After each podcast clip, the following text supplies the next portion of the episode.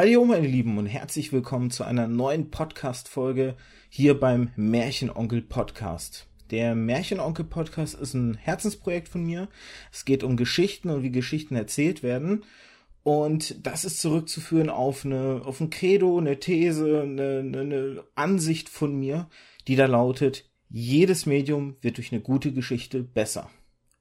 Qualitativ vor allem besser.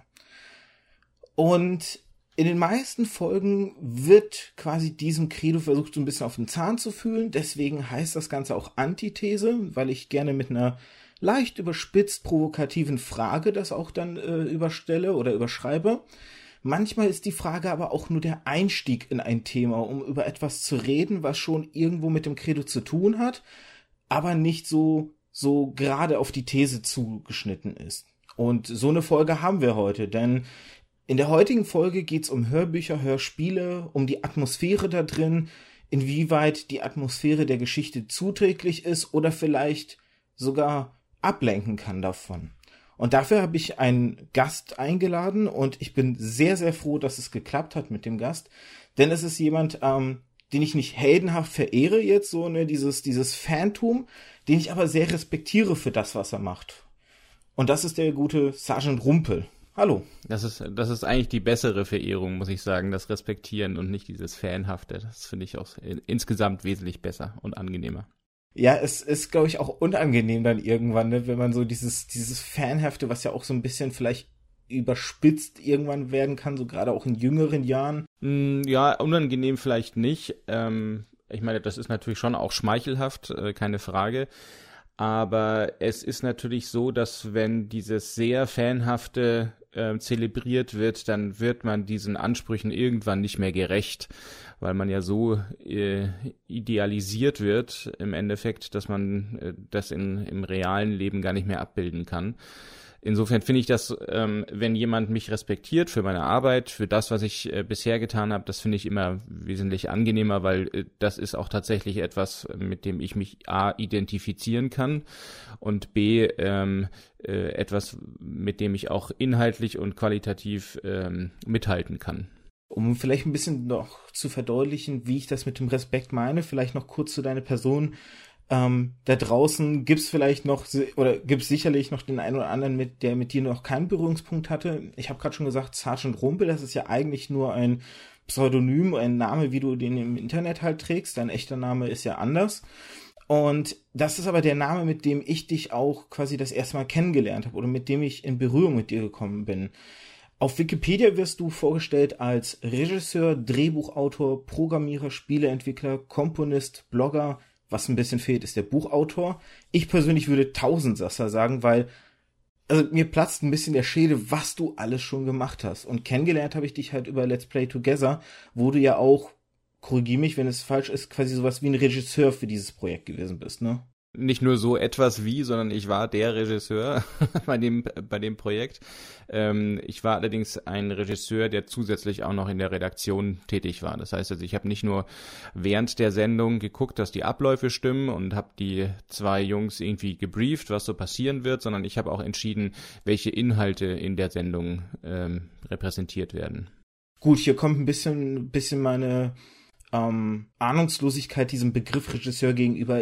Ich wusste nicht, ob jetzt bei so einem Programm, äh, Projekt, das auch Regisseur ist, Regisseur verbinde ich so ganz klassisch mit halt einem Film drehen. Ähm, deswegen, hier dachte ich, vielleicht ist da die korrektere Bezeichnung Programmdirektor oder irgendwie sowas in die Richtung. Deswegen die Frage. Ach so, ja, da gibt's, also da, du hast natürlich recht, es gibt natürlich äh, haufenweise unterschiedliche absurde Namen im Endeffekt. Also es gibt ja so Titel, ähm, Bashing überhaupt ist ja ganz im Trend äh, in unserer Zeit. Aber ich sehe mich eigentlich immer bei solchen Projekten ähm, als äh, Regisseur einerseits, weil das so den Ablauf und die Inszenierung äh, anbelangt. Also ich trenne das inhaltlich. Ähm, und das, was meine Arbeit als Redakteur ist, das findet halt meist im Vorfeld statt. Und das sind ähm, Sachen wie Inhalte heraussuchen, sich überlegen, ähm, welches Spiel kann man zum Beispiel spielen, jetzt im Falle von LPT, welches Spiel passt irgendwie momentan, irgendwie da so einen witzigen Dreh reinzubringen und dann die News vorzubereiten. Also wirklich inhaltlich zu arbeiten. Ne? Das passiert eher am Schreibtisch. Während hingegen der Regisseur, der ist natürlich auch, also sowohl im Film als auch im Fernsehbereich schon auch ähm, konzeptionell tätig ähm, aber das bezieht sich meist nicht direkt auf die Inhalte, äh, die irgendwie behandelt werden in den Folgen, sondern das bezieht sich eher auf ähm, Abläufe und ähm, wie wird was inszeniert, wo steht welche Kamera, ähm, wer spricht wann in welche Kamera und so weiter. Ich habe es gerade schon gesagt, also Gronk, Sarazar, äh, Let's Play Together, deine Tätigkeit dort hat ja mich an dich rangeführt. Du hast aber auch auf YouTube halt ähm, dich selbst als Let's Player in Anführungszeichen, sag ich mal, versucht. Es war ja nicht nur ein Versuch, sondern du warst ja auch recht erfolgreich, zusammen mit Ossel und Silbernitrat. Ich erinnere mich noch äh, vor allem an die ähm, Trials-Runden mhm. von euch, wo ihr wirklich auch teilweise echt interessante Themen halt besprochen habt, wo, wo es wirklich so nicht ein klassisches Let's Play im Sinne von, ich kommentiere, was jetzt auf dem Bildschirm passiert, das natürlich auch, aber wo ihr auch wirklich Themen behandelt habt. Aber irgendwann bin ich, und das habe ich dir ja auch in der Mail, die ich dir geschickt habe, geschrieben, irgendwann bin ich so dem ganzen Let's Play-Tum und auch dieser Begeisterung gegenüber entwachsen als Zuschauer. Und du inzwischen ja auch so ein bisschen. Äh, so wie ich gesehen habe, ist ähm, Twitch, hast du deine die Zeit quasi hinter dir gelassen, hast 2018 aufgehört damit. YouTube, so das klassische Let's Playen scheinbar auch. Also da habe ich jetzt zuletzt auch nicht mehr so viel gesehen halt. Nee, nee, das habe ich sogar vorher, also vor dem Twitch habe ich das sogar ähm, aufgehört. Also YouTube kam zuerst, da habe ich mich ähm, tatsächlich etwas zurückgezogen. Ähm, das hatte unterschiedliche Gründe. Einerseits waren das auch persönliche Gründe, weil ich so ein bisschen ausgebrannt war von den letzten Jahren, äh, gerade was die Luther Kings äh, Geschichte anbelangt.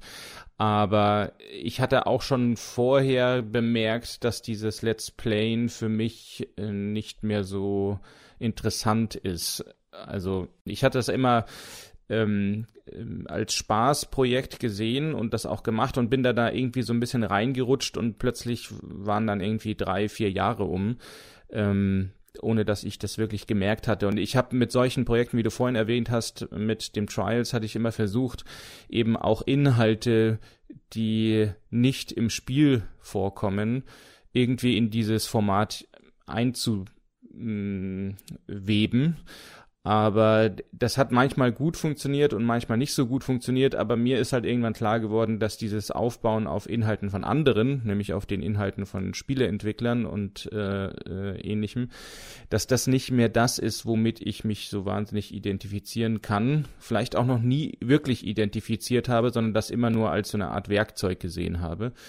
Ähm, und dann habe ich irgendwann den radikalen Schritt gewagt und gesagt, so, ich will jetzt auch nur noch die Zeit mit dem verbringen, wo ich irgendwie 100 Prozent dahinter stehe. Und das ist eben nicht mehr das Repräsentieren oder das Vorspielen von anderen Inhalten, sondern ich möchte mich mit meinen eigenen Inhalten beschäftigen. Und äh, das war dann die Entscheidung auch äh, eben Alendia äh, stärker zu weiterzuentwickeln da schlägst du schon die Brücke zum heutigen Thema. Denn was ich noch sagen wollte, ist, ich bin da quasi von YouTube dir entfolgt, aber auf Twitter habe ich dich weiterverfolgt, weil gerade damals hattest du mit Alendia gerade so mit den ersten Zügen angefangen und von dem Projekt wollte ich halt mehr mitbekommen und bin dir deshalb auf Twitter weiter gefolgt und habe dich jetzt auch im Zuge dessen angeschrieben, denn du hast jetzt vor kurzem ähm, ich sag mal, den ersten Band, weil wahrscheinlich wird, oder ich hoffe, da wird auch noch mehr irgendwann in den nächsten Jahren rauskommen, zu Alandia rausgebracht, was ja die ersten zehn Hörbücher, die du erschaffen hast, die du ähm, produziert hast, die teilweise auf deinen Texten, teilweise aber auf Texten aus der Community basieren, ähm, rausgebracht hast. Und das war so ein bisschen der Anlass, weil du eben Alendia produzierst und weil das dein Hörbuchprojekt ist, mit dir mal über Hörbücher allgemein zu sprechen und eben halt als Einstieg Alendia zu nehmen. Ich erinnere mich nämlich noch auch an ähm, das Making-of damals für Gipfelstürmer, was ich mir jetzt auch im Vorfeld nochmal angeschaut habe, ja. wo du auch zum Beispiel beschrieben hast oder, oder gezeigt hast, nicht einfach nur beschrieben, sondern richtig gezeigt hast, wie du in die Natur gegangen bist, um selbst alle Geräusche noch herzustellen und, und zu machen, wo du dann Ast knacken oder dann im Laub laufen und sowas. Ganz blöd, machst du das heute immer noch oder greifst du inzwischen doch auf so Datenbanken auch zurück, die vielleicht so Geräuschsamples haben? Also ich habe jetzt natürlich inzwischen mit äh, neuen veröffentlichten Hörbüchern doch eigentlich eine relativ große Datenbank angesammelt. Ähm, ich habe einiges davon selbst aufgenommen, aber auch nicht alles. Also es gibt auch manche Sachen, die kann ich gar nicht einfach so selbst aufnehmen. Ähm, wenn man jetzt irgendwie, weiß ich nicht, äh, ich hatte jetzt kein Pferd zur Hand, das mir mal irgendwie ins Mikrofon wiehert oder ähm, keine Ahnung, das irgendwie mal schön an mir vorbeitrabt oder sowas. Also solche Sachen nehme ich dann schon auch ähm, aus Datenbanken und ich inzwischen habe ich wie gesagt ein paar Gigabyte an Soundschnipseln und Soundeffekten rumliegen, ähm, mit denen ich arbeite und äh, einige weiß ich auch eben, dass die ganz gut funktionieren. Das beschleunigt natürlich auch wahnsinnig die Arbeit.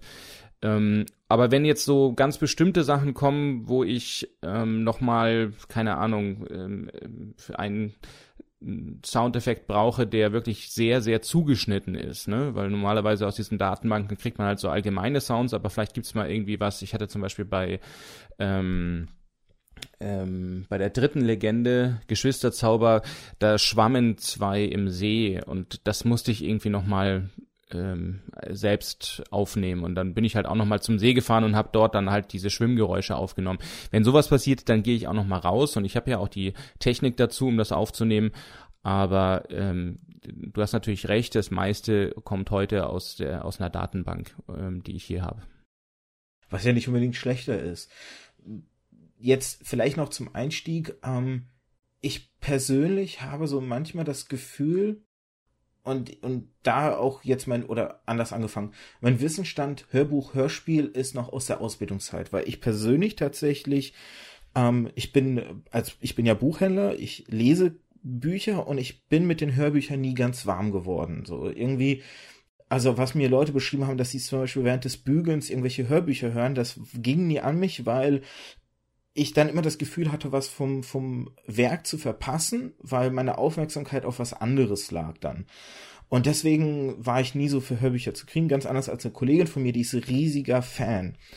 Jetzt der Unterschied, den ich zwischen Hörbuch und Hörspiel aus der Ausbildung noch kenne und korrigiere mich, wenn ich da falsch liege, ist, dass im Hörspiel ja vor allem damit, dass das mehr wie ein Theater wirkt. Du hast mehrere Sprecher eben, die wirklich die verschiedenen Rollen ähm, sprechen. Du hast eben auch sehr viel Atmosphäre. Es muss halt anders aufgearbeitet werden, weil du kannst nicht einfach nur den Text aus dem Buch vorlesen, sondern musst quasi den Text des Buches adaptieren. Und ein Hörbuch ist wirklich dieses klassische, einer liest halt alles vor, so wie es im Buch auch steht.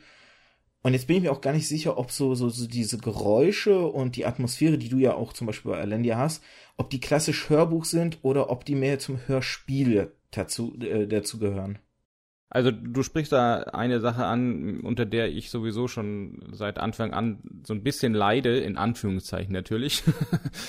ähm, aber das ist tatsächlich wahr. Also äh, die Einteilung, ich sage jetzt mal, oder ich muss anders anfangen. ähm, ich sage jetzt mal, alles, was heutzutage irgendwie große Distributionsplattformen sind, ja, Amazon, Spotify, Bandcamp, was auch immer, ähm, müssen natürlich irgendwie kate kategorisieren. Und äh, diese Kategorisierung passiert im Bereich ähm, Spoken Word meist zwischen eben Hörspiel und ähm, Hörbuch.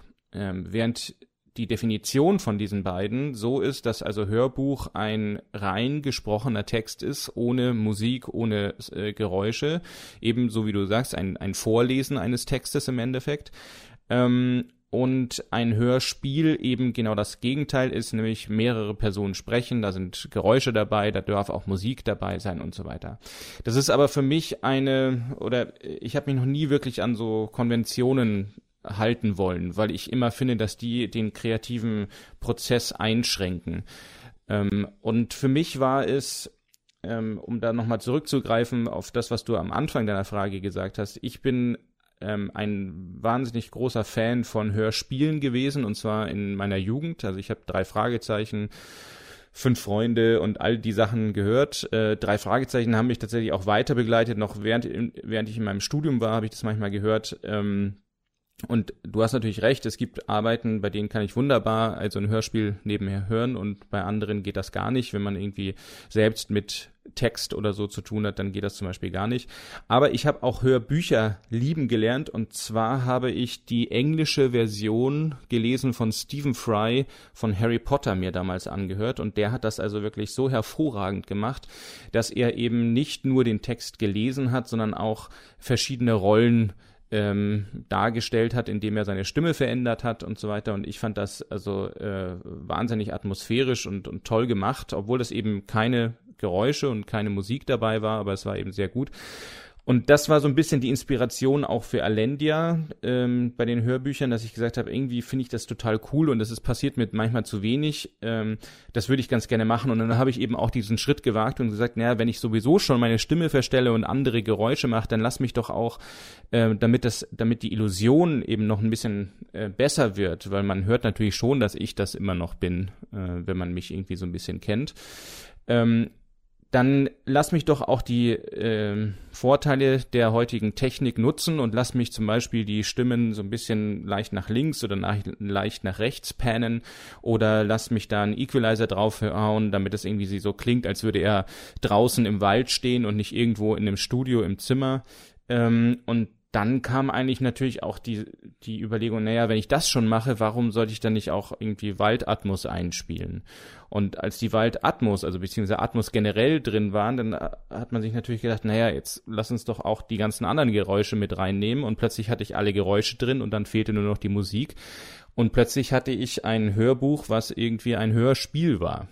Ähm, und das hat mich tatsächlich auch da äh, in Probleme geführt, weil ich dann bei der Einteilung, wenn man jetzt zum Beispiel mit Drittanbietern wie NovaMD, mit denen ich momentan zusammenarbeite, arbeitet, dann sind die natürlich auf diese traditionellen ähm, Kategorisierungen ausgelegt. Und ähm, mir fällt es immer schwer, eben da eine, eine, eine Mitte zu finden. Und ich muss mich entweder als Hörbuch oder als Hörspiel äh, klassifizieren. Und ähm, beides wird irgendwie dem ähm, Produkt nicht ganz gerecht. Aber das ist vielleicht auch äh, Jammern auf hohem Niveau. Immerhin kann ich ja trotzdem diese ganzen Sachen ähm, nutzen und ich, dadurch, dass es eben nicht viele Sprecher sind, sondern eben nur einer ist, nämlich ich, äh, klassifiziere ich das momentan als Hörbuch. Ähm, das zehnte, die Folge, die jetzt demnächst rauskommen wird, die wird allerdings tatsächlich dann das erste Mal ein echtes Hörspiel sein, weil da auch mit verschiedenen Leuten ähm, ähm, in verschiedenen Rollen gesprochen wird.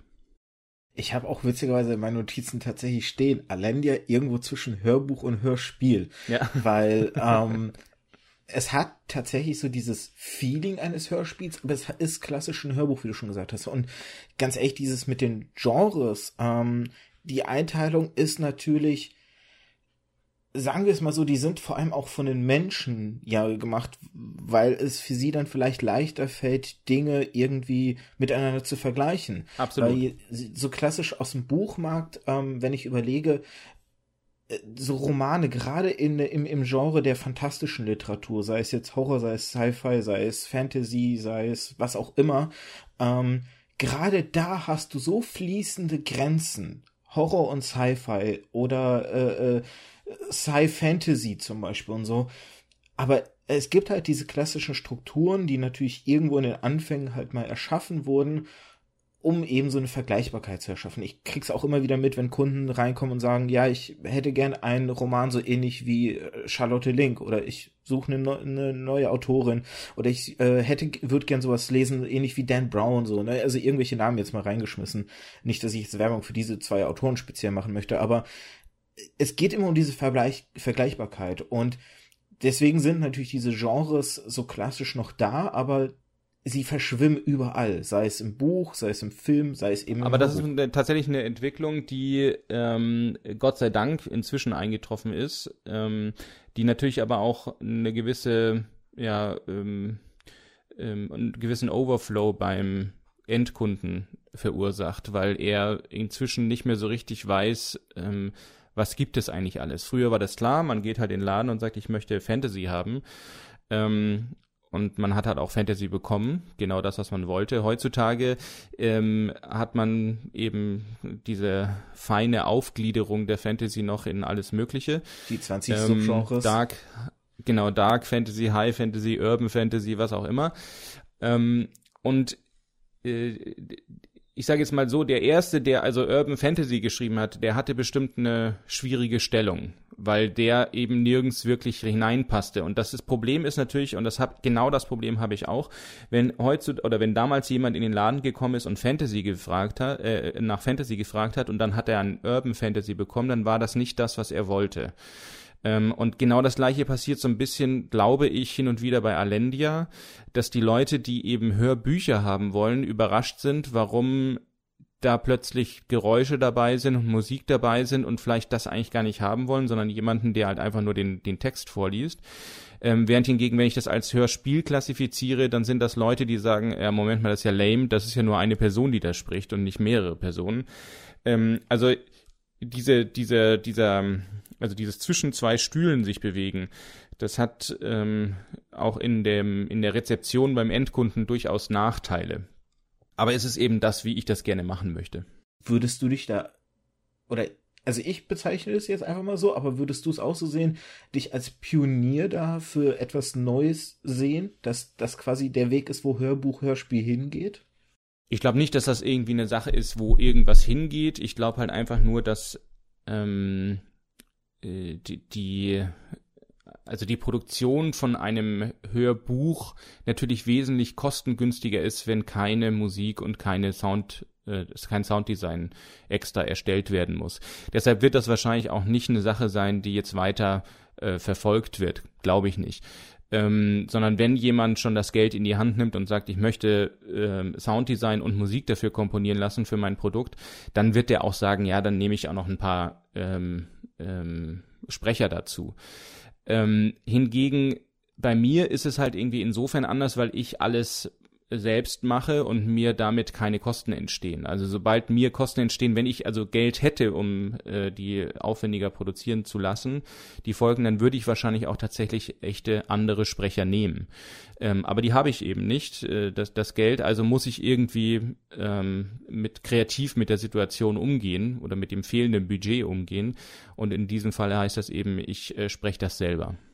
Jetzt noch zu den Sprechern. Ähm, es gibt ein in meiner, ich habe ja ein bisschen Vorabrecherche auch in Vorbereitung jetzt auf die äh, Aufnahme gemacht und habe da im Hörbuchforum, das wird in den Shownotes später auch verlinkt, ähm, wo ich das gefunden habe, einen sehr schönen Satz gefunden, den ich jetzt mal quasi zitieren möchte.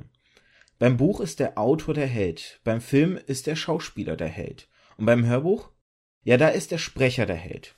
Zu Anfang macht äh, zu Anfang macht aber fast jeder, meine Person mit eingeschlossen, den Fehler, sich ein Hörbuch nach dem Autor oder nach dem bekannten Schauspielernamen auszusuchen. Worauf die Person hier in dem Text hingehen möchte, ist so die Wichtigkeit der Sprecher. Ähm, du hast es ja eben auch schon gesagt mit den drei Fragezeichen. Ich weiß, meine Kollegin ist auch von den drei Fragezeichen, von den Hörbüchern riesiger Fan und generell auch so, sie, sie betreibt bei uns auch die Hörbuchabteilung so. Und wenn ein Kunde immer reinkommt, sie spricht mit den Kunden halt eben nicht über welcher Autor hat's geschrieben, sondern welche Sprecher sind drin. Diese Wichtigkeit der Sprecher. Bei, bei dir ist es ja jetzt alles deine Person. Ähm, du bist jetzt, sag ich mal, kein professioneller Sprecher in Anführungszeichen, als das jetzt zum Beispiel, äh, ich weiß ja von einem Funk Royal oder von einem äh, Caneplay, das sind ja ausgebildete Synchronsprecher, die ja auch eben in Hörbuch deswegen mit ihrer Stimme umzugehen wissen. Wie war das für dich, weil du diese klassische Ausbildung nicht hattest, dich da so reinzuarbeiten? Fiel dir das schwer? Schwer vielleicht nicht. Ähm, ich sehe aber ganz klar, dass natürlich auch ich Lernpotenzial noch habe, Verbesserungspotenzial habe. Ich habe früher viel Theater gespielt, da arbeitet man schon auch mit seiner Stimme. Ähm, und ich bin äh, meine Zeit meines Lebens eigentlich immer autodidaktisch unterwegs gewesen. Deshalb habe ich vielleicht auch die Möglichkeit, meine eigenen Sachen ähm, etwas kritischer zu beäugen und mir das dann nochmal anzuhören und zu sagen, hm, das war vielleicht nicht so gut, das musst du mal besser machen oder so.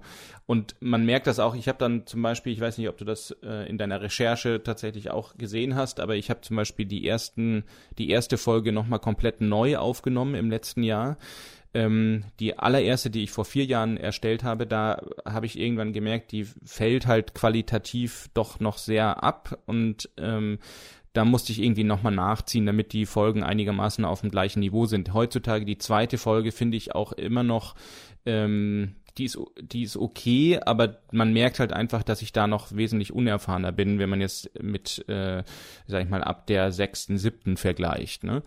Ähm, aber das betrifft nicht nur das Sprechen tatsächlich, sondern der Lernprozess betraf auch durchaus ähm, äh, die Bereiche Abmischung, äh, Aufnahme, welche Mikrofone benutze ich, ähm, wie gestalte ich meine äh, Aufnahme ähm, äh, Umgebung aus, damit das also schön trocken ist und so weiter. Das sind alles so Sachen, die lernt man natürlich dazu, während man das macht.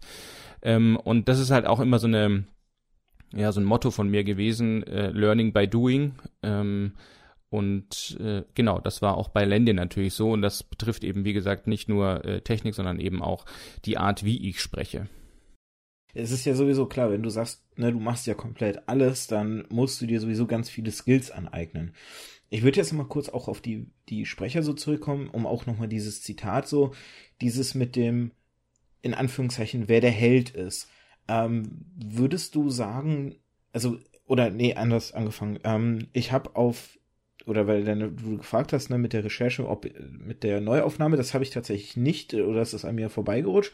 Was mir nur aufgefallen war, dass ähm, je nachdem, an welchen Quellen ich geguckt hatte, gesehen hatte, dass die Laufzeiten deutlich anders waren. Ich weiß, glaube ich, bei ah, bei welcher, ich glaube, bei Gipfelstürmer Part 3 ist es irgendwie, dass da auf YouTube, glaube ich, die 10 Minuten geht und auf deiner Webseite 18 Minuten. Da hatte ich mich schon gewundert, ähm, aber das dann nicht mehr äh, ähm, nochmal ganz nachgeguckt, wo da jetzt genau der Unterschied war, warum es da irgendwie so deutliche Zeitunterschiede war. Ich weiß nicht, ob es da vielleicht auch mit Neuaufnahmen zum Beispiel zusammenhängt. Das hängt mit äh, einem Remastering zusammen, ja, und mit neuen Abschnitten, die ich dadurch äh, entstehen habe lassen. Teilweise habe ich da sogar Musik noch dazu gemacht und sowas. Ähm, also die YouTube Aufnahmen, das sind wirklich die alten Aufnahmen. Das kann man auch ganz schön eigentlich nebeneinander halten, dann sozusagen die erste und die zweite Folge, ähm, die ich da auf YouTube hochgeladen habe, die sind ja komplett auf YouTube. Die, wenn man die jetzt heutzutage in der ähm, offiziellen Fassung auf der Webseite alenia.com sich anhört, dann merkt man die qualitativen Unterschiede auf jeden Fall. Ähm, ja, sorry, ich wollte ihn nicht genau. Ähm, genau, aber was du zu, deinen, zu den Helden gesagt hast, zu dem Zitat, ähm, was du da von, was war das Hörbuchforum oder so ähm, genau. ähm, genannt hast.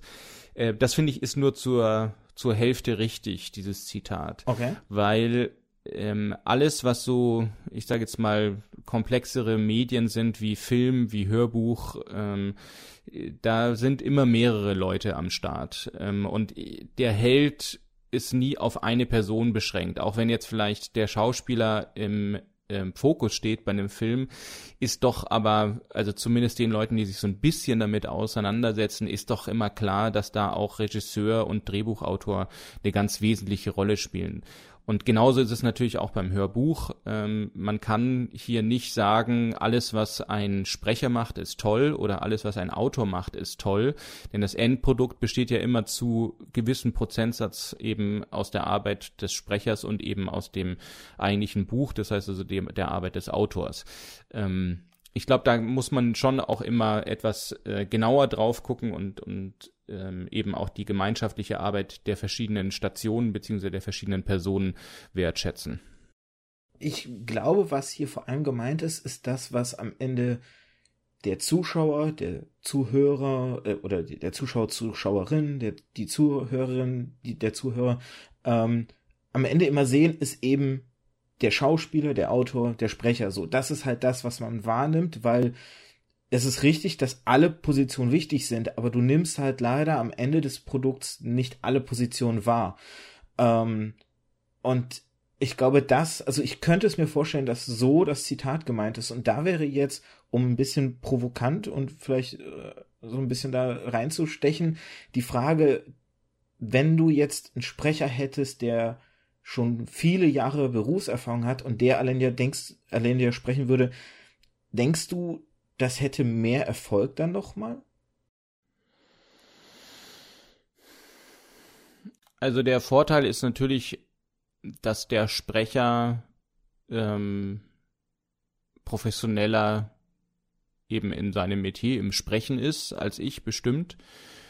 Vielleicht auch eine bessere Stimme hat, ähm, kann durchaus sein.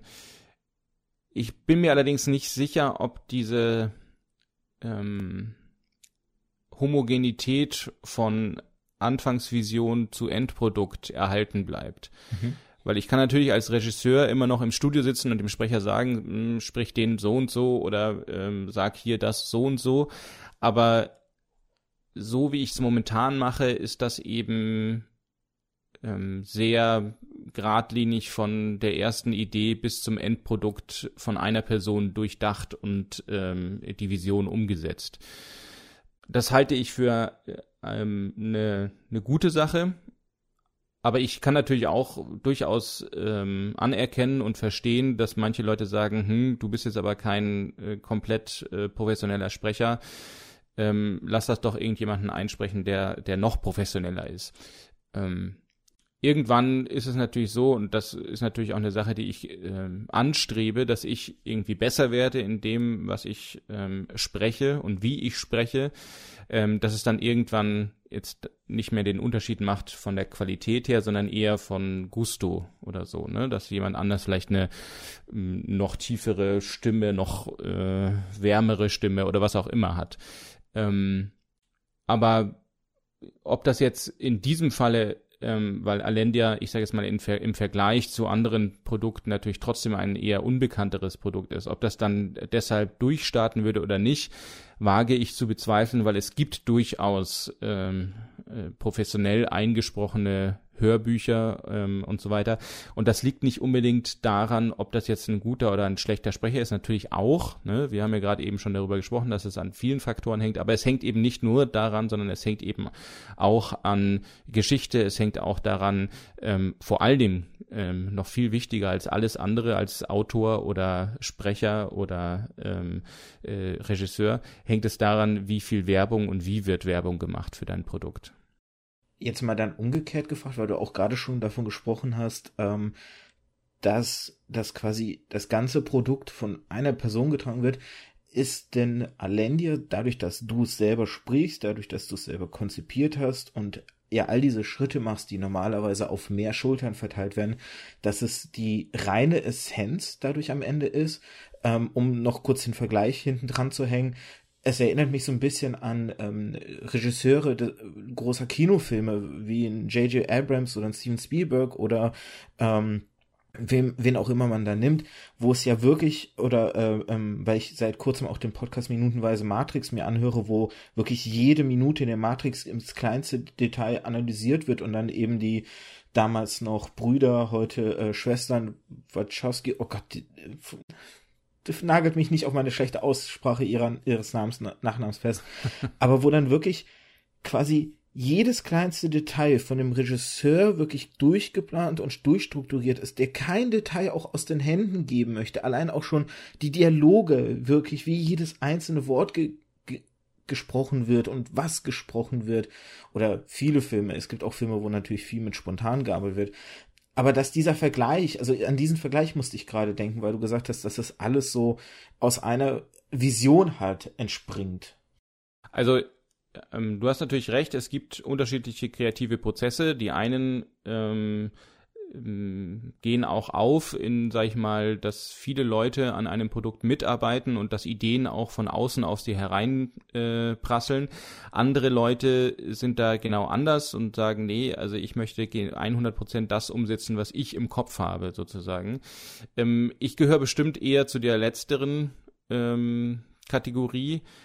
Ich bin allerdings jetzt auch nicht ähm, unfähig im Team zu arbeiten oder sowas, sondern Alendia ist halt einfach ein Projekt, wo ich mir genau diese Freiheiten äh, genommen habe und die auch so äh, dann eben umgesetzt habe. Und es gibt natürlich im, äh, ich sag mal, in Hollywood oder auch außerhalb von Hollywood im europäischen Film viele solcher Leute. Ne? Woody Allen ist auch so ein ganz klassischer, äh, ganz klassisches Beispiel für jemanden, der kein Kompromiss eingeht ähm, und eben ungern ähm, bestimmte Dinge, äh, sag ich mal, von anderen Leuten äh, an seinem Werk verändert haben weiß, wollen würde, tun. Jetzt habe ich den äh, das Verb verloren irgendwann im Satz. Aber äh, worauf ich hinaus will eigentlich, ist natürlich äh, dieses diese Problematik hast du äh, eigentlich immer, ne? Also jetzt, wenn wir das aktuelle Buch, was ich eben herausgebracht habe, angucke, ähm, und auf meinem Blog habe ich eben so eine Interviewreihe, ähm, wo ich auch Leute interviewe, die eben auch kreativ tätig sind. Und da habe ich auch mit einer Autorin, äh, Theresa Hannig, gesprochen, die mir eben erzählte, dass ähm, zum Beispiel, wenn du mit einem Verlag zusammenarbeitest, dass es durchaus sein kann, dass der Verlag sagt, nee, aber das Cover nehmen wir so nicht oder den Titel deines Buches nehmen wir so nicht. Mhm. Wir wollen da was anderes haben, weil wir wissen und da haben sie natürlich hat der Verlag vielleicht auch nicht sogar nicht Unrecht. Wir wissen natürlich irgendwie, was sich verkauft. Ähm, und wir müssen das irgendwie so gestalten. Die haben dann natürlich noch wesentlich mehr dieses ähm, kommerzielle, den kommerziellen Hintergedanken. Wir haben noch wesentlich besser den Einblick. Also äh, darf das nicht irgendwie so und so heißen, sondern das nennen wir jetzt äh, viel dramatischer oder martialischer oder plastischer äh, irgendwie so und so. So, und dann stehst du als Künstler natürlich davor und sagst, ja, das kann sein, dass sich das dann besser verkauft, aber es ist nicht mehr die Vision, die ich hatte. Und ich habe damit immer ein Problem gehabt. Ähm, und der Gedanke, dass also ein Verlag ähm, mir irgendwann sagt, nee, das Ganze darf jetzt aber nicht Alendia, ähm, zum Beispiel in meinem Fall Legenden aus dem ersten Jahr nach dem Fall des dritten Mondes heißen, weil der Subtitel einfach viel zu lang ist ähm, sondern wir müssen das jetzt alles ganz anders nennen. Wir nennen das jetzt Alendia Mondsturz oder so. Ähm, dann äh, ist das natürlich ein sehr, für mich ein sehr harter Eingriff in meine kreative Vision. Und damit muss man auch irgendwie klarkommen. Und ich glaube, jeder Autor, der bei einem Verlag ist, kann auch ein Lied davon singen. Ähm, vielleicht hast du da auch mehr Einblicke noch als Buchhändler, ähm, dass das eben manchmal nicht so ganz ohne ist. Also gutes Beispiel ist auch zum Beispiel ähm, übrigens J.K. Rowling, ich hatte den, ähm, das Beispiel schon in meinem Kopf vorbereitet. ja, genau. Also mal gucken, ob wir das gleiche Beispiel meinen, weil ähm, das, was ich irgendwann mal gelesen hatte, war, dass eben, äh, also erstmal heißt sie ja nicht J.K. Rowling, sondern heißt J. Rowling. Mhm. Ähm, und äh, die, der Verlag wollte halt nicht den Namen ausschreiben, weil sie befürchteten, dass wenn da ein Frauenname zu lesen ist, dass die Leute das nicht kaufen. Und J. Rowling würde das zwar verschleiern, aber das klang irgendwie nicht gut, also hat man einfach ein K hinzugefügt und deshalb heißt sie eigentlich J.K. Rowling. Ähm, das K steht eigentlich für nichts Wirkliches. Ähm, und das ist, das sind natürlich alles so Entscheidungen, die sind schon sehr krass, finde ich teilweise. Und ähm, es mag sein, dass da vielleicht hin und wieder eine Wahrheit dahinter ist, aber vieles ist dann auch irgendwie Vermutung, äh, habe ich so das Gefühl, ähm, weil andere Leute machen das dann auch, ja, dass sie dann also äh, ihren weiblichen Namen nicht ausschreiben oder was weiß ich und da machen auch, das funktioniert trotzdem nicht, sondern es hängt natürlich schon auch immer damit zusammen, was das Produkt an sich dann auch äh, tatsächlich ist. Und bei Harry Potter ist es eben ein Produkt gewesen, was irgendwie viele Leute überzeugt hat. Und ob das jetzt wirklich an dem Namen lag oder nicht, sei jetzt mal dahingestellt. Andere Geschichte, die ich, wenn ich das jetzt so noch kurz einwerfen darf, hatte ich auch äh, gehört letztens. Ähm, das war ein äh, Duo, Autoren-Duo, die also zusammengeschrieben haben, zwei Frauen, ähm, deren Namen auch nicht ihren echten Namen ähm, äh, reflektierte, sondern die haben ihre Namen geändert. Und äh, da wurde in der, in der Lesung eben gefragt, warum das gemacht wurde. Und dann meinten die, ja, das kann ich dir erklären, weil unsere beiden Namen eben mit S und W beginnen, mit den Buchstaben S und W.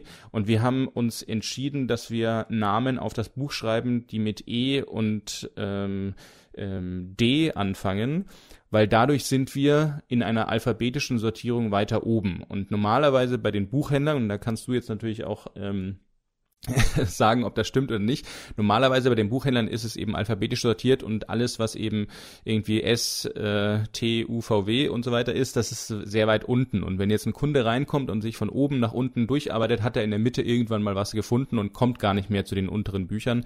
Also haben sie sich deshalb also Nachnamen mit E und äh, D geben lassen, was natürlich schon auch krass ist, sowas. Ja, ja, das sind so die, die marktwirtschaftlichen Gedanken. Ähm, ich kann das teilweise be bestätigen, teilweise entkräftigen, weil es hängt ein bisschen davon ab, wie du dein Regal strukturierst. Ähm, es stimmt schon, dass man es alphabetisch sortiert, einfach weil es dann leichter zu finden ist. Sei es jetzt das Abholfach mit den Kundenbestellungen, dass man es alphabetisch nach den Kundennachnamen sortiert oder eben im Regal, dass man es innerhalb einer Genre-Kategorie äh, äh, eben nach dem Nachnamen des Autors sortiert. Und ich meine, in der Bibliothek ist es letztendlich nicht anders sortiert. Was man aber üblicherweise eben machen kann, um dem so ein bisschen auch das aufzubrechen und auch so ein bisschen natürlich ähm, Leute zu unterstützen, die vielleicht sonst zu wenig Aufmerksamkeit kriegen, ist eben Frontalpräsentation. Dass man eben halt sagt, ne, ähm, wenn du ein Regal hast, das, weiß ich nicht, fünf Regalreihen hat, dann die mittlere Regalreihe oder die zweite, meistens nimmt man hier eine, die in Augenhöhe ist, auch wieder marktwirtschaftliche Aspekte halt, ähm, dass du die halt nimmst und dort eben ein paar gezielte Bücher frontal hinstellst, dass das Cover wirken kann, weil dann ist der Nachname auch schon wieder egal, weil dann ist eben das Cover das, worüber ähm, ja die Präsentation läuft und der Kauf läuft. Und was du halt auch noch machen kannst, ist, viele Regale bei in Buchhandlungen sind so aufgebaut, dass die unten halt eine Rampe haben, also so bezeichnen wir es halt.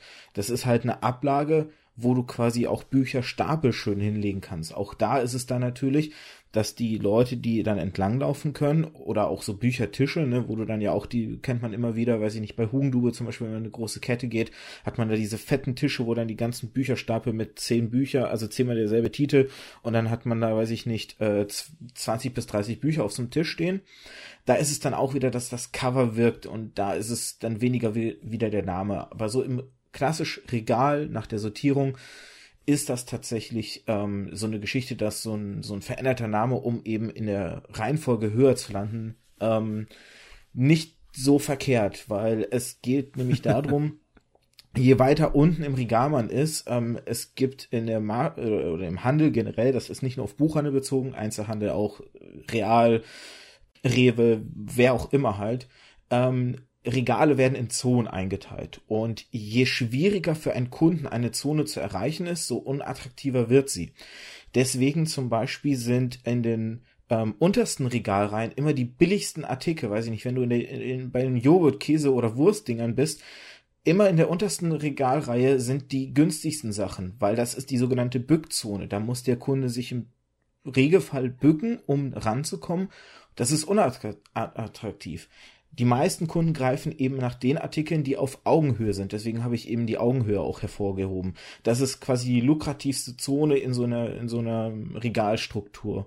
Ähm, und da sind wir schon wieder so in so Vermarktungspsychologie oder Kauf Wirtschaftspsychologie, ne, so diese ganzen Geschichten von Licht an der Wursttheke bis hin äh, bestimmte Artikel ganz hinten im Supermarkt oder eben halt den 99 Cent Preisen. Das ist alles halt psychologische. Also, dass Sachen. die Bückzone die billigste ist, das weiß man auch aus anderen Bereichen, muss ich sagen. Ein Schelm, wer Böses dabei denkt. Nee, ähm, äh, wirklich. Aber ähm, ja, bei J.K. Rowling hatte ich tatsächlich ein anderes Beispiel noch im Sinn, weil du gerade auch gesagt hast, äh, äh, ne, weil du das gerade so ausgeführt hast. Es ist ja auch allein die Geschichte, ähm, es gibt ja immer diese Story, ich weiß jetzt nicht, wie viele Verlage es genau waren. Ich glaube, zwölf oder so, wo sie abgelehnt wurde, wo jeder auch gesagt hat, das wird sich nicht verkaufen. An dieser Stelle melde ich mich ganz kurz aus dem Schnitt zu euch, denn Leider kam ich nicht mehr dazu oder habe es beziehungsweise vergessen im Nachhinein noch eine zweite Sache zu erwähnen, die ganz gut zu dem von Sergeant Rumpel ähm, angesprochenen Fakt passt, dass Autorinnen ähm, Namen verändert wurden, zum Beispiel J.K. Rowling, dass Kay noch hinzugefügt wurde oder die zwei Autorinnen, die ihren Nachnamen verändert haben. Ich habe das tatsächlich im Gespräch mit einer Autorin auf Twitter nämlich schon mal erwähnt. Ich habe äh, im Zuge meiner Arbeit mit einer Kinderbuchautorin mal gesprochen, die davon berichtete, dass ihr nach oder generell ihr ganzer Name verändert wurde bei ihren Büchern. Und zwar wurde ihr Name gegen einen männlichen Namen ausgetauscht, weil der Verlag behauptet hatte, dass quasi Jungs nicht den Namen von weiblichen Autorinnen oder beziehungsweise keine Bücher von Autorinnen lesen wollen, sondern eben nur von Autoren. Und dementsprechend hatte der Verlag quasi ihr ein Pseudonym, ein männliches Pseudonym verpasst, um die Verkaufszahlen in Anführungszeichen hochzutreiben. Und das habe ich nach der Podcast-Aufnahme dem guten Rumpel nochmal erzählt. Deswegen dachte ich, dass ich es jetzt im Schnitt sozusagen noch mit reinnehme, da ich das tatsächlich einen ganz interessanten und ähm, irgendwo auch tragischen Fakt finde, dass der Verlag hier derartig stark teilweise eingreift. Und jetzt übergebe ich wieder der Podcast-Vergangenheit, also auf jeden Fall Rumpel und mir wieder das Wort, dass es normal im Podcast weitergehen kann.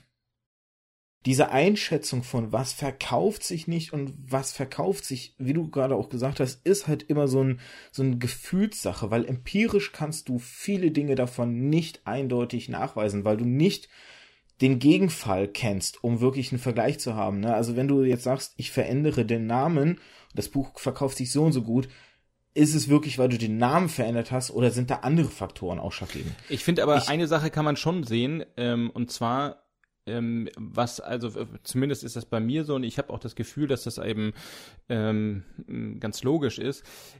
Bei, bei vielen Fantasy-Covern, sage ich jetzt mal, also Stichwort Cover, habe ich das Gefühl, dass da von den Verlagen teilweise auf sehr ähnliche ähm, Mechanismen ähm, abgezielt wird. Das heißt, man hat irgendwie äh, irgendein so ein Stock-Footage-Model, was dann da irgendwie drin ist und dann werden da noch so ein paar äh, Schleier drum gelegt und dann hat man noch eine schöne ähm, Serifenfont, die irgendwie em, äh, embossed ist oder so. Ja, kann ich dir das erklären, in schönen warum? Gold haben.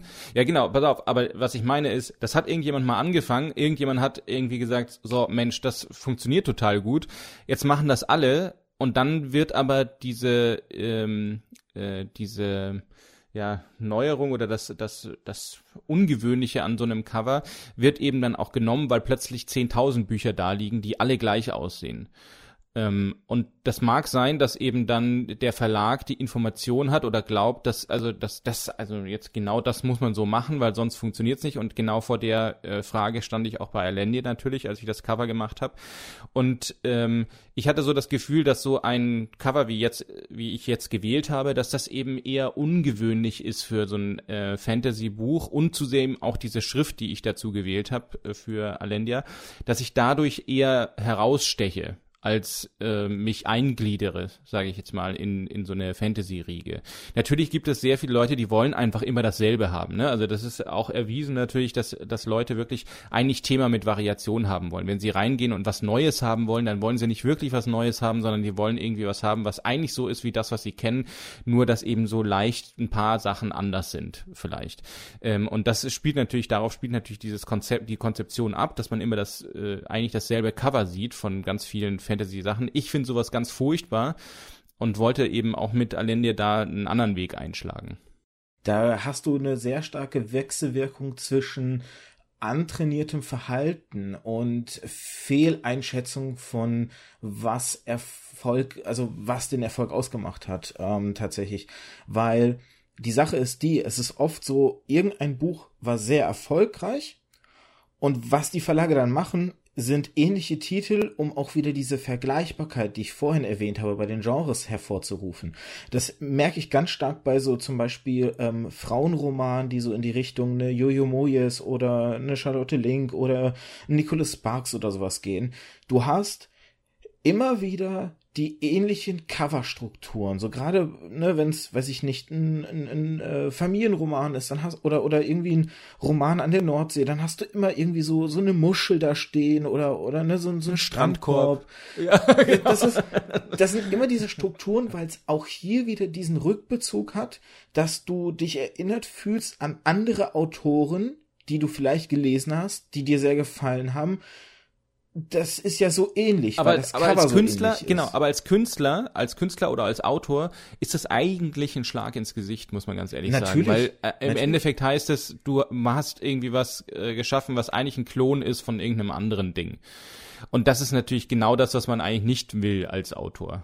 Deswegen sage ich ja auch mit dem antrainierten Verhalten, weil die Kunden ja genau auf diese Sache anspringen und weil sie sich so dran gewöhnen, weiß ich nicht, Fantasy-Cover sehen immer so aus, weil die Verlage eben diese, diese Ähnlichkeit äh, herstellen wollen, haben die Leute, trainieren sich an wie der Pavlosche Hund, der einen schönen sabbert, wenn's Leckerchen kommt. Also, der, das Cover muss immer so aussehen. Und wenn das Cover anders aussieht, dann ist es schlecht. Und das ist halt auch, wie du schon sagst, halt eigentlich ganz furchtbar für, für, für die Gestaltung, weil ich persönlich stehe da als Buchhändler und sage, 90 Prozent all dieser Cover sind Mist. So. Ich, ich möchte nicht, Wie findest du denn das Alendia, das Alendia Cover? Das gefällt mir. Das hat, das hat einen eigenen Charme und das ist, ähm, also ich, ich, da, da sind wir an dem Punkt, sobald du keinen Vergleich hast, finde die Worte, um es zu beschreiben. Ich finde, es ist, wie du schon gesagt hast, es hebt sich ab. Es sieht nicht aus wie das 0815 Cover, wie ich das halt reihenweise in, in unserer Buchhandlung in der Fantasy-Abteilung halt sehe.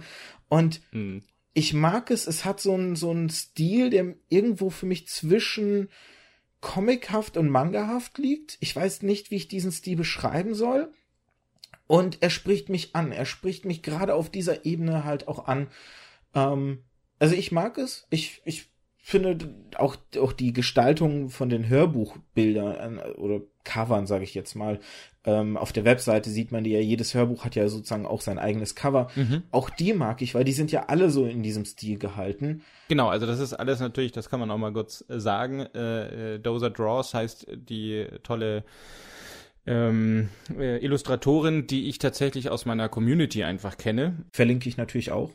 genau, und äh, die ähm, hat ähm, damals, als ich das erste Mal ähm, äh, dieses erste Hörbuch gemacht hatte, damals war die noch in der Schule, glaube ich, ähm, und hatte dann irgendwie auch Bock, das zu machen und äh, machte das dann auch und die ähm, hat das auch für meine Begriffe irgendwie ganz toll gemacht, weil es eben so einen eigenen Stil genau wie du gesagt hast, so einen eigenen Stil hervorgerufen hat, der ähm, eben ja so eine eigene, und das ist ja eigentlich so eine Sache, die auch, ich sage jetzt mal, ähm, eine ganz klassische Sache ist, die man lernt, wenn man über Marken ähm, ähm, Design spricht, ne? dass man irgendwas haben muss, was irgendwie selbst und was eigen ist, was eigenständig ist, was sich absetzt von anderen Sachen.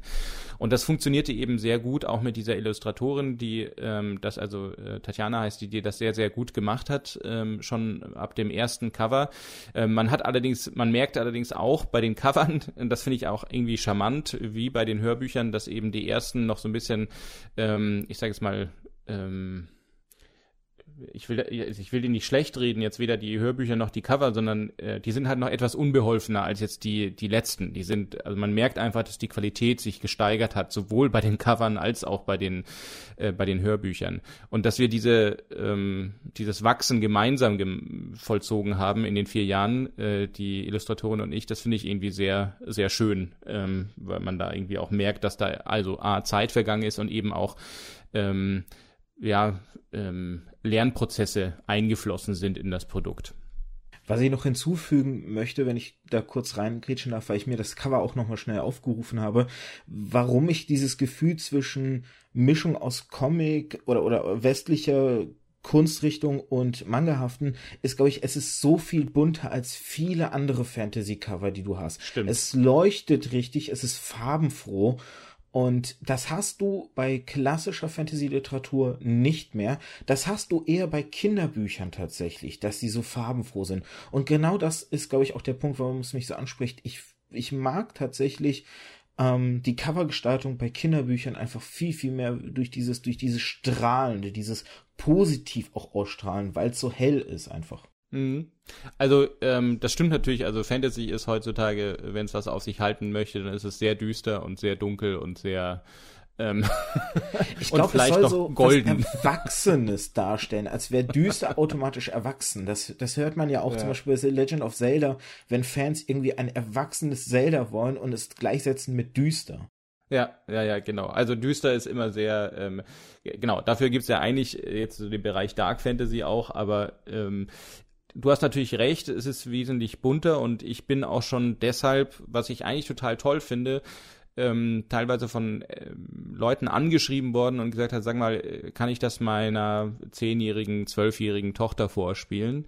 Ähm, weil das sieht irgendwie so aus, als könnte das irgendwie äh, funktionieren. Und dann habe ich auch zurückgeschrieben, ähm, ja, kannst du schon. Also wer, sag ich mal, Harry Potter sich anhört oder so, der kann auch locker Alendia sich anhören. Es gibt zwar irgendwie den Tod äh, als Thema, ähm, und das passiert auch hin und wieder mal, dass äh, Leute sterben aber das ist jetzt nicht so äh, brutal oder oder jetzt so ähm, splatterhaft, wie das halt manchmal bei anderen Sachen ist oder wie es generell heutzutage bei Serien der Fall ist oder so, wenn sie heute produziert werden, auch bei Fantasy. Dass also da ähm, nur noch, ich sage jetzt mal, 60% Fantasy ist, 20% Sex und 20% äh, brutale Abschlachterei oder so. Wenn man das so herunterbrechen möchte. Ähm, das ist auf jeden Fall bei Alendia nicht so. Das heißt, es passt schon, es ist schon auch jugendgerecht irgendwie äh, in vielleicht jetzt nicht für für sieben oder sechsjährige, aber so für äh, ab ab zwölf würde ich das auf jeden Fall sehen. Ähm, und diejenigen, die haben das dann auch tatsächlich gewagt und haben das dann auch mit ihren Kindern angehört und die waren also total begeistert und sagten also, das sei ja super und die Tochter sei irgendwie totaler Fan. Das hat mich natürlich auch sehr gefreut. Ich habe gerade mal kurz auf die Uhr geguckt und meine Güte, die Zeit galoppiert davon. Ähm, es gibt aber noch eine Sache, die ich, die ich so ein bisschen auch gerne in den Fokus rücken möchte, weil ich ja auch am Anfang nochmal erwähnt habe, dieser, dieser Aspekt, die Geschichte und Atmosphäre und inwieweit die zusammenarbeiten. Weil ich habe mich jetzt auch mal gefragt, so wie viele Gedanken du dir wahrscheinlich auch um die kleinsten Details so gemacht haben könntest und ob du vielleicht auch zum Beispiel, wenn du eine Atmosphäre aufbaust, dir so Gedanken gemacht hast, vielleicht welches Gefühl möchtest du in dem Moment eben auch durch die Atmosphäre erzeugen und inwieweit du versuchst, versucht hast, durch die Atmosphäre auch wiederum die Geschichte besser zu tragen. Absolut. Also ähm, als also in meiner Arbeit als Regisseur habe ich ja nicht nur ähm, äh, Fernsehshows gemacht, ja, weil dort ist natürlich jetzt sag ich mal sowas wie eine So, an der Stelle gab es einen kleinen Schnitt, weil's, weil die Technik leider nicht so wollte, wie ich gern gewollt hätte und mein Gast einfach plötzlich im Satz weg war. Deswegen wiederhole ich nochmal kurz die Frage, dass er nochmal einsteigen kann. Wir waren nämlich, oder ich war gerade dabei, ähm, anzusprechen, die Gedanken, die man sich halt macht bei so einem Hörbuch-Hörspiel, die, die Gefühle, die man vielleicht auch erzeugen möchte mit bestimmten atmosphärischen, in Anführungszeichen, Tricks und inwieweit die Atmosphäre dann wiederum auch die Geschichte trägt und verbessern kann. Genau, also absolut. Ich bin, wie gesagt, also eigentlich ja kein ähm, Fernsehregisseur, obwohl ich das jetzt in letzter Zeit sehr viel gemacht habe. Ich habe so Talkshows und, und äh, Webshows gemacht äh, als, als Regie, aber da arbeitet man natürlich jetzt nicht so wahnsinnig auf eine bestimmte äh, Szene, auf einen bestimmten Satz, auf ein bestimmtes Ereignis hin und mm, hat wirklich alles im Detail im Griff und guckt, dass alles eben darauf hinführt, sondern es ist eher so, ähm, dass man bei diesen ganzen Fernsehsachen eben guckt, ja, ähm, dass eben der Ablauf stimmt und so weiter. Ich bin aber eigentlich ausgebildeter Regisseur im szenischen Bereich, also Filmregisseur.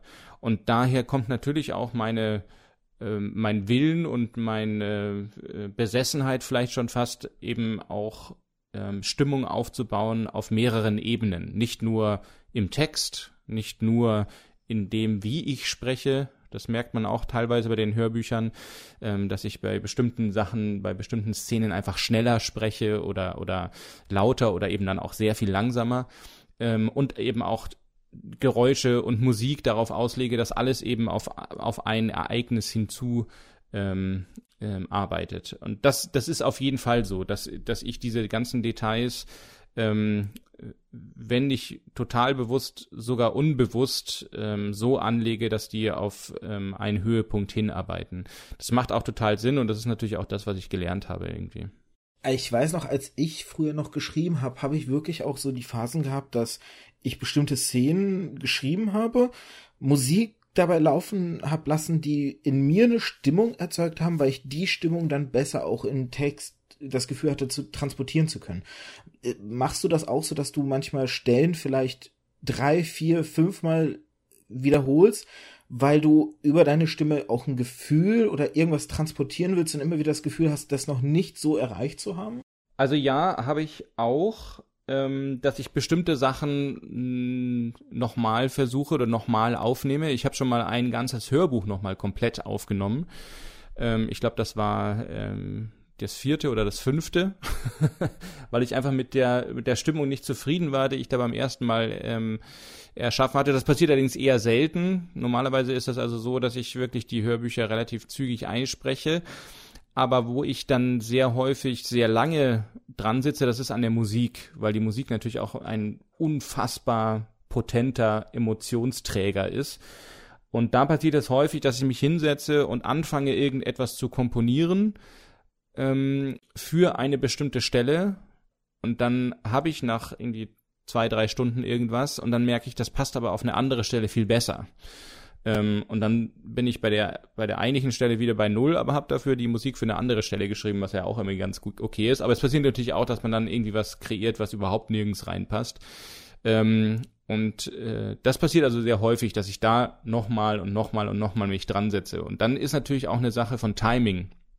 Ähm, das passiert natürlich dann, also äh, generell kommen dann natürlich sehr viele Sachen zusammen, aber Timing ist dann auch immer so eine ganz wichtige ähm, wichtiges Element, wenn ich dann also im Schnitt sitze und dann Sprechertext, ähm, Geräusche und Musik zusammenschneide und die wirklich zusammenbringe, dann ähm, müssen da bestimmte Timings exakt sitzen. Und da kann es durchaus passieren, dass ich dann den Sprechertext, also das, was ich vorher eingesprochen habe, nochmal verändere und dann nochmal reinschneide, da noch eine zusätzliche Pause reinmache oder das dann irgendwie eine Pause verkürze, damit es vom Timing her besser passt oder so.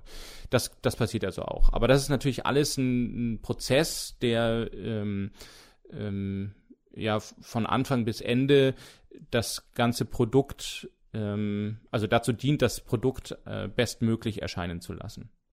Eine letzte Frage, dann, ähm, äh, dann ist wirklich Schluss, weil sonst äh, man könnte ewig weiterreden. Es ist es ist so spannend, auch dir zuzuhören, auch über den Entstehungsprozess und alles. Aber wirklich eine letzte Frage, damit ich dich nicht noch mehr äh, hier fessel. Ähm, ich weiß nicht, wie es dir geht. Mir geht es so durchs Schreiben früher oder auch heute durch, ähm, zum Beispiel dadurch, dass ich viel kritischen Journalismus mit Videospielen konsumiere, ähm, viele, viel, viel mehr Filme gucke und auch mir dann mehr Rezensionen anschaue. Dadurch, dass ich mich immer mehr mit den Medien beschäftige, merke ich, dass ich auch immer kritischer ihnen gegenüber werde. Ergeht es dir auch so teilweise, dass du wenn du jetzt, weil du hast ja am Anfang erwähnt, ne, dass du die Hörspiele von drei Fragezeichen so magst, dass du, wenn du jetzt so ein Hörspiel anhörst, dir dann auch manchmal vielleicht so denkst, na, das hätte man besser machen können oder hier sitzt irgendwie ne, das Atmosphärische nicht so ganz oder die Szene ist nicht an mich rangekommen, dass du dir da, dass du da direkt so ein bisschen die die eigene Brille wieder aufsetzt, die die die Erschafferbrille, sage ich jetzt mal. Absolut. Also ich meine, das ist auch ein ganz normaler Prozess, glaube ich, den wir alle durchlaufen. Äh, je älter wir werden und je mehr wir konsumiert haben, desto mehr Erfahrung haben wir auch. Ne? Deshalb ist also, ähm, es gibt ja Leute, die sagen, also ein Kritiker ähm, darf eigentlich nicht äh, Kritiken schreiben, wenn er nicht selbst auch äh, geschrieben hat, sozusagen. Ähm, das finde ich, das halte ich nicht für richtig, sondern jemand, der also viel, viel konsumiert, der weiß natürlich auch, der hat auch ein Gefühl dafür, was funktioniert und was nicht. Ähm, und das ist ein Lernprozess, den wir alle durchlaufen. Und es ist natürlich so, dass auch bei den drei Fragezeichen ich äh, Folgen besser und äh, Folgen schlechter finde. Da spielt bestimmt auch viel Nostalgie rein, aber für mich haben halt ähm, bestimmte Folgen, die irgendwann produziert worden sind, so im, ich sage jetzt mal von Folge 60 bis, ähm, weiß nicht, äh, bis 100 oder so. Da sind, da ist sehr viel, da ist irgendwie ein Managementwechsel gewesen oder so und dann wollten die also die drei Fragezeichen Erwachsene erscheinen lassen oder so.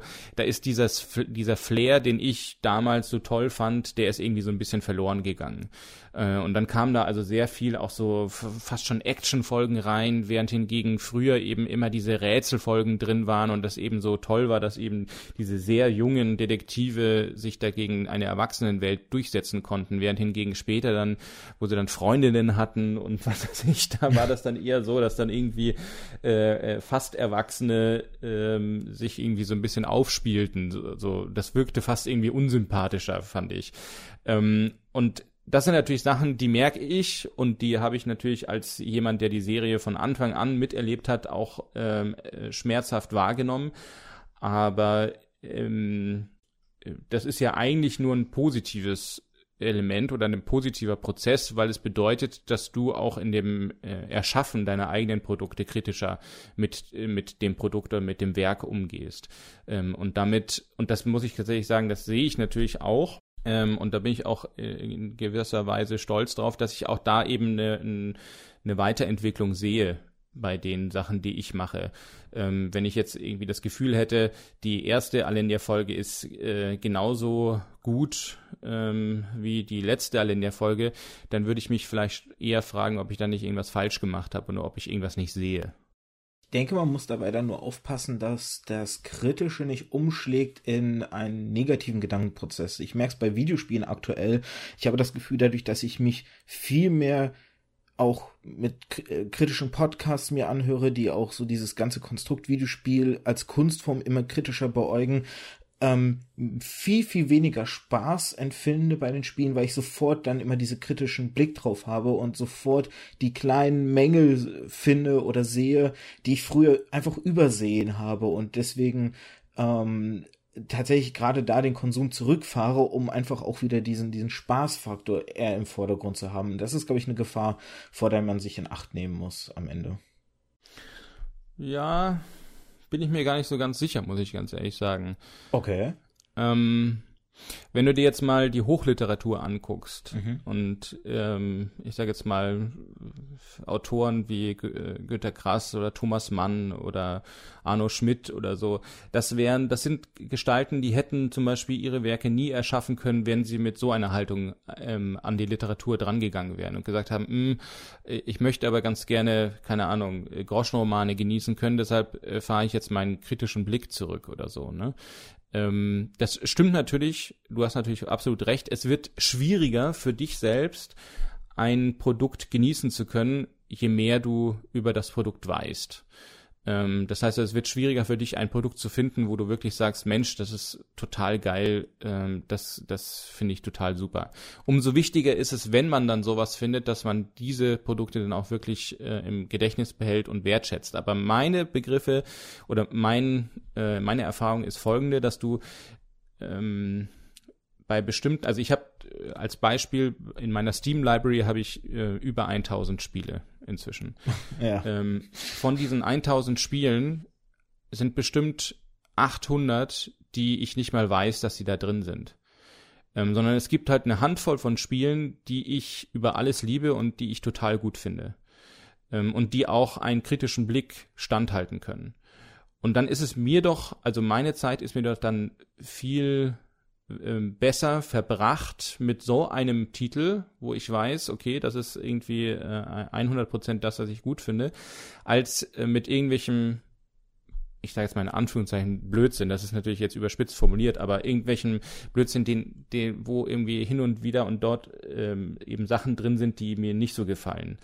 Ähm, und das Gleiche könnte man ja auch auf alle möglichen anderen Bereiche umwälzen. Also äh, auch im, im Bereich Fantasy ähm, habe ich natürlich jetzt vor kurzem oder nicht vor kurzem, sondern vor eben als ich mit Alendia angefangen habe, habe ich auch wieder angefangen mehr zu lesen und ich bin sehr schnell an so einen Moment gekommen, wo ich gesagt habe, Mensch, äh, das sind Sachen, die finde ich nicht gut. Ähm, und das ist auch interessant zu sehen dann vielleicht, warum die nicht gut sind, aber sie bringen mich auch nicht weiter. Also wenn du einen Text liest, der eigentlich nicht gut ist, der qualitativ nicht gut ist, dann bringt der dich auch nicht weiter, sondern im Gegenteil, du bist ja jetzt vielleicht, ich bin jetzt bin nicht ganz sicher, aber ich glaube, du bist jetzt nicht jemand, der jetzt äh, so ähm, äh, kreativ tätig ist. Aber wenn du äh, selbst schreibst und Texte liest, die nicht wirklich qualitativ gut sind oder dich an, an sogar noch besser sind als das, was du schreibst, dann kann es durchaus sein, dass deine Texte auch wieder schlechter werden. Und das willst du ja als Künstler auf gar keinen Fall. Ähm, um da kurz zu ergänzen, ich war es mal, ich habe es mir selbst ein bisschen kaputt gemacht, ähm, tatsächlich ähm, ich habe nämlich äh, im jugendlichen Wahn mir mal angeschaut, weil ich so ein bisschen diesen Traum hatte, auch mal mit, mit Schreiben vielleicht irgendwo in einem Verlag unterzukommen, mir mal dieses Gatekeeper-System Verlage anzuschauen und mal zu schauen, wie viele Leute Texte einreichen und prozentual wie viele äh, es schaffen, bei einem Verlag unterzukommen. Deswegen finde ich gerade diese ganze Geschichte mit Axel Voss ähm, auch so schlimm, dass er dieses ganze Gatekeeper-Prinzip aufs Internet aufzwingen will, weil da sah ich immer die Chance des Internets, dass kreative Leute eben ohne Gatekeeper schaffen können, der breiten Masse ähm, bekannt zu werden. Und ähm, es hat mir tatsächlich den Mut geraubt äh, in einer Phase, wo ich halt noch quasi mein Denk Apparat, sage ich jetzt mal, formbar war. Ähm, es hat mich so entmutigt, dass ich danach ähm, mir die Leichtigkeit des Schreibens geraubt habe. Ich, wenn ich heute auf ein Blatt Papier schreibe, früher habe ich einfach dann losgeschrieben und irgendwas ist entstanden. Und heute ist es wie ein weißes Monster, was mich anstarrt. äh, ich habe dazu auch mal eine Kurzgeschichte verfasst. Dieses Gefühl, dann ein Kampf mit dem Schreiben eher zu haben, anstatt diese Leichtigkeit. Und verstehe mich auch nicht falsch. Es heißt, ich, ich will nicht sagen, dass es komplett keine kritische Betrachtung der, der Medien sein darf. Ich finde nur, man muss die Waage halten, wo man, wo es vielleicht in Anführungszeichen ungesund wird, weil man zu viel und deswegen nur noch negativ die Dinge betrachtet oder nur noch das Schlechte sieht und das Positive einfach nicht mehr wahrnehmen kann. Das wollte ich eher zum Ausdruck bringen. Okay, dann haben wir uns aber falsch verstanden. Also ähm, du kann, man kann natürlich immer sein eigenes Werk zum Beispiel auch an zwei ähm, zweierlei ähm, unterschiedlichen Maßstäben messen, nämlich einmal das, den positiven Maßstab und einmal den negativen Maßstab. Also was war gut und was war nicht so gut. Ähm, und mm, es ist natürlich irgendwie zuträglicher oder für das Ego auch besser, wenn man sich ein, eines seiner Werke anguckt und sagt, äh, diese Sachen waren alle sehr, sehr gut. Die würde ich auch nochmal so machen bei denen vielleicht nicht so, aber man hat ja dann sozusagen eine positiveren Herange Herangehensweise, als wenn man sagen würde, okay, ähm, das hier war schlecht, das hier war schlecht, das hier war schlecht, hm, also eigentlich ist das ganze Ding nicht gut, sondern man muss natürlich, ähm, äh, wenn, wenn du sagst vage halten, dann hieße das für mich nicht, mich sozusagen zu entfernen aus diesem kritischen Blick, sondern ich würde den kritischen Blick, das eigentlich steht ja in der Kritik nicht unbedingt immer sofort, dass etwas negativ sein muss, ähm, ja. sondern in dem kritischen Blick würde ich halt genauso auch die positiven Sachen mir angucken. Ähm, ja. Und dann findest du dadurch eine, eine Waage, ne? Und sagst eine Balance irgendwie, weil das eben nicht alles schlecht ist, sondern weil da eben auch gute Sachen sind. Und dann kann es auch durchaus sein, dass du ein Spiel spielst, wo du ähm, weiß nicht, ein paar Sachen entdeckst, die nicht so gut sind, aber dafür entdeckst du gleichzeitig auch, und das kann man ja trainieren, sich diese positiven Sachen auch ähm, zu betrachten und die, die zu bemerken. Ähm, dann merkst du nämlich auch, dass es eben sehr viele gute und positive Sachen gibt und dann kannst du das Ding auch wieder genießen, auch wenn es ein paar Sachen gibt, die vielleicht nicht so gut sind. Ja. Ich finde, das sind schöne Schlussworte. An der Stelle können wir uns dann jetzt auf die Zielgerade begeben, denn auch ihr da draußen, wenn ihr jetzt irgendwas gut oder schlecht äh, fandet, könnt ihr das gerne natürlich in Twitter, auf iTunes oder halt in den Kommentaren auf der Webseite unter den entsprechenden Post des ähm, Pod der Podcast-Folge darunter schreiben. Ich möchte dir einfach nochmal Danke sagen. Es hat sehr, sehr viel Spaß gemacht. Es war sehr schön. Wir haben ein bisschen die, die Zeit dann doch überschlagen, ähm, die ich, die ich so angesetzt hatte, aber ich, es war einfach schön. Es hat sich einfach so ergeben. Es sollte so sein. Sehr gut. ja, ich hoffe, ihr da draußen hattet Spaß, so wie ich Spaß hatte, und ich hoffe auch du hattest Spaß mit diesem, mit dieser kleinen Aufnahme. Ja, vielen Dank für die Einladung. Ich habe zu danken. Und wie gesagt, Kommentare, Kritik, was auch immer sind gerne erwünscht. Ich freue mich über jede Rückmeldung. Nur so kann man sich verbessern. Ne? Sergeant Rupert hat es auch gerade so schön gesagt. Kritik ist ja auch der Weg zur Verbesserung und ich möchte diesen Podcast auch verbessern. Und ich bedanke mich fürs Zuhören. Bis zum nächsten Mal. Ich sag mal, ja, dann sagen wir an der Stelle mal Tschüss, oder? Ja. Tschüss. Ähm, haut rein und viel Spaß. Bis dann.